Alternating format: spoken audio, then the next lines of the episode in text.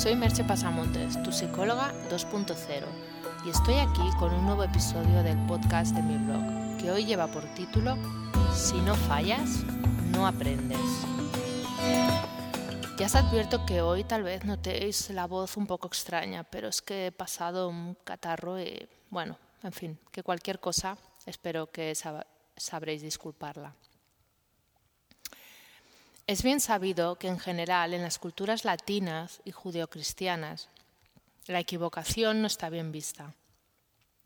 Parece que cuando alguien comete un error se interpreta como que ha hecho algo malo, como que ha cometido alguna clase de pecado del que tiene que avergonzarse y por tanto tiene que pagar un alto precio por ello. incluso hay personas que parecen esperar que muestres un gran arrepentimiento por haberte equivocado en lugar de asumirlo como una parte normal del hecho de hacer cosas nuevas o diferentes. En los trabajos esto es algo que seguramente habréis observado o incluso habréis vivido en alguna ocasión que parece que bueno que si te equivocas eh, sobre todo has de mostrar un gran disgusto por haber cometido ese error que no queda bien decir simplemente ah pues de acuerdo me he equivocado miro de rectificarlo sino que hay una cierta sensación como de que el error es, eso, algo intrínsecamente malo. ¿no?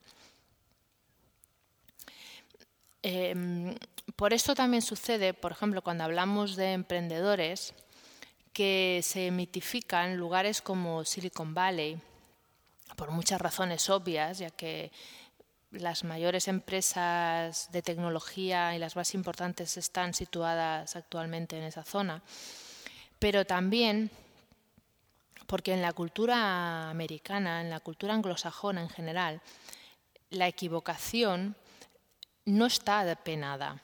El, fracaso en algunos proyectos, si por ejemplo vas a, presentar tu currículum a una empresa, es una, es una prueba, ese fracaso, de que te has arriesgado, ya que se piensa que cuando fracasas y vuelves a intentarlo, has aprendido algo y estás demostrando un espíritu de superación y de lucha.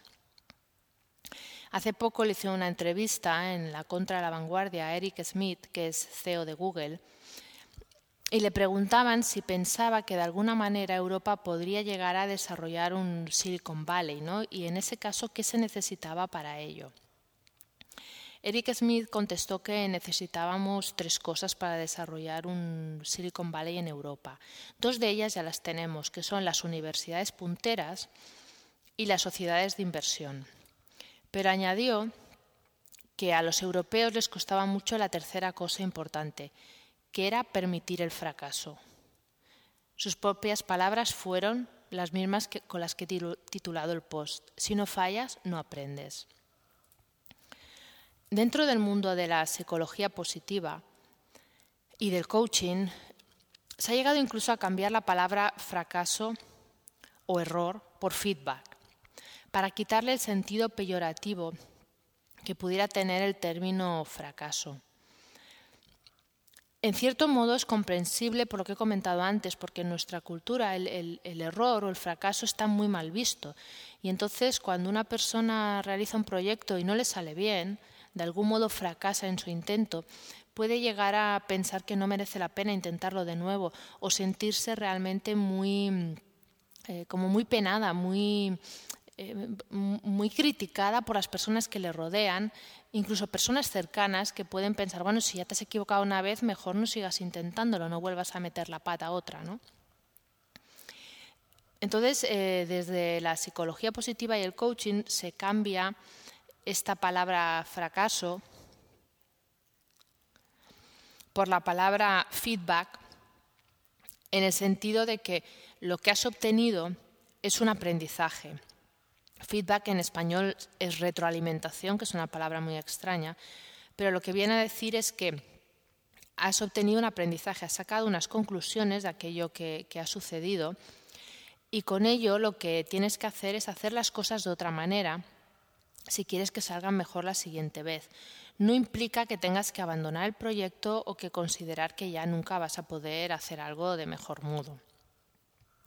La idea en sí misma me parece buena, por lo que ya he comentado. Pero me tomo con cautela estos eufemismos, ¿no? estas palabras políticamente correctas.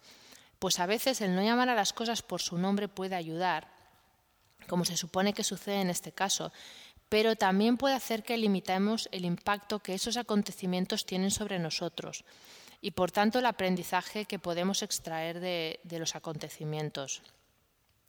Puede pasar que al quitar la palabra error por feedback, em, nos lo tomemos como si fuera un error menor y no hagamos las correcciones necesarias para que no se vuelva a producir. Entonces hay que tener cuidado con bien, no usar palabras peyorativas o que realmente, entre comillas, nos puedan hundir, pero tampoco minimizar tanto el impacto que, haga que, que no sintamos la motivación de hacer algo diferente. Lo primero, por tanto, es ser capaces de admitir el error, pero no de puntillas y disimulando, sino de una manera abierta y clara.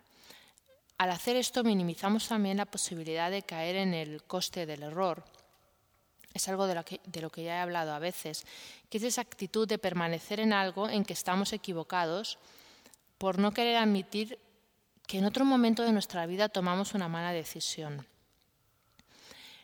A veces suceden cosas muy simples, como un ejemplo que he citado algunas veces de compras una entrada para el cine o para el teatro y cuando llevas 20 minutos te das cuenta que la película o la obra no te gusta ni te interesan para nada, te estás aburriendo soberanamente. Pero decides quedarte hasta el final. Aquí, bueno, o con, los libros también sucede. Te compras un libro, lo empiezas a leer y cuando llevas 50 páginas te das cuenta que no te gusta nada, que te, eso que te aburre y que no te interesa. Pero lo acabas. Esta sensación de, tener que terminar es, también una manera de no admitir el error. Bueno, pues si me he comprado un libro, he ido al cine y estoy viendo algo que no me gusta, ¿por qué de pagar el doble precio de, además de haber gastado un dinero en algo que no me interesa, tener que perder un tiempo haciendo algo que no tengo ilusión por hacer?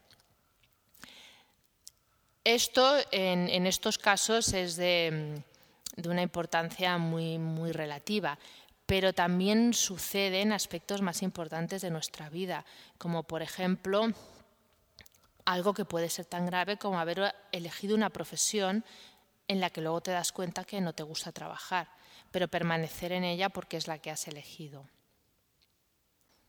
Por lo tanto, ese primer paso es admitir el error. Como dijo Tagore, si cierras la puerta al error, dejarás fuera la verdad. Porque además, cuando negamos el error, estamos cayendo en la cara oculta del perfeccionismo inútil, en creer que errar nos hace imperfectos, cuando lo único que nos hace es humanos.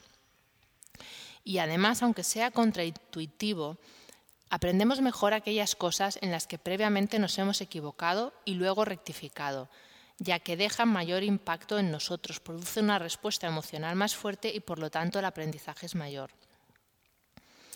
Porque lo verdaderamente importante para alcanzar nuestras metas no es tratar de no equivocarnos, sino perseverar. Es cuando haces las cosas una y otra vez, cuando continúas aunque los resultados no sean del todo buenos, cuando insistes ilusionado en tus proyectos vitales y profesionales, es entonces cuando las cosas llegan.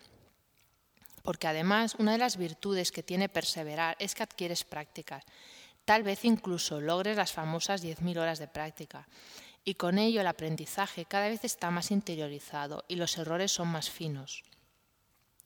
Cuando hablo de errores finos me refiero a que en un proceso ya avanzado no cometemos errores de bulto, sino que la mayoría de las veces son pequeños ajustes que nos ayudan a mejorar aquello que estamos haciendo, nos permiten poder fluir más en cada situación y por tanto estar más conectados con nosotros mismos y a la vez con la tarea. Tal vez sería útil plantearnos que estamos siempre en beta y que cada error mejora esa versión beta. Pero además pensar que mientras sigamos vivos podremos seguir mejorándola, ya que en eso consiste la vida, en un camino de continuos aprendizajes. Y sería un poco iluso pensar que en esos aprendizajes nunca meteremos la pata. Demos pues la bienvenida al error como ese maestro, que aunque al principio nos parece un poco duro, con los años lo recordamos con enorme cariño, ya que gracias a él logramos romper muchos límites y superarnos a nosotros mismos. Y me despido con la frase de Gandhi. La fuerza no procede de las capacidades físicas, procede de una voluntad invencible. Te dejo como siempre con algunas preguntas. ¿Te da miedo equivocarte? ¿No te asusta más acertar siempre? Nos escuchamos en el próximo podcast.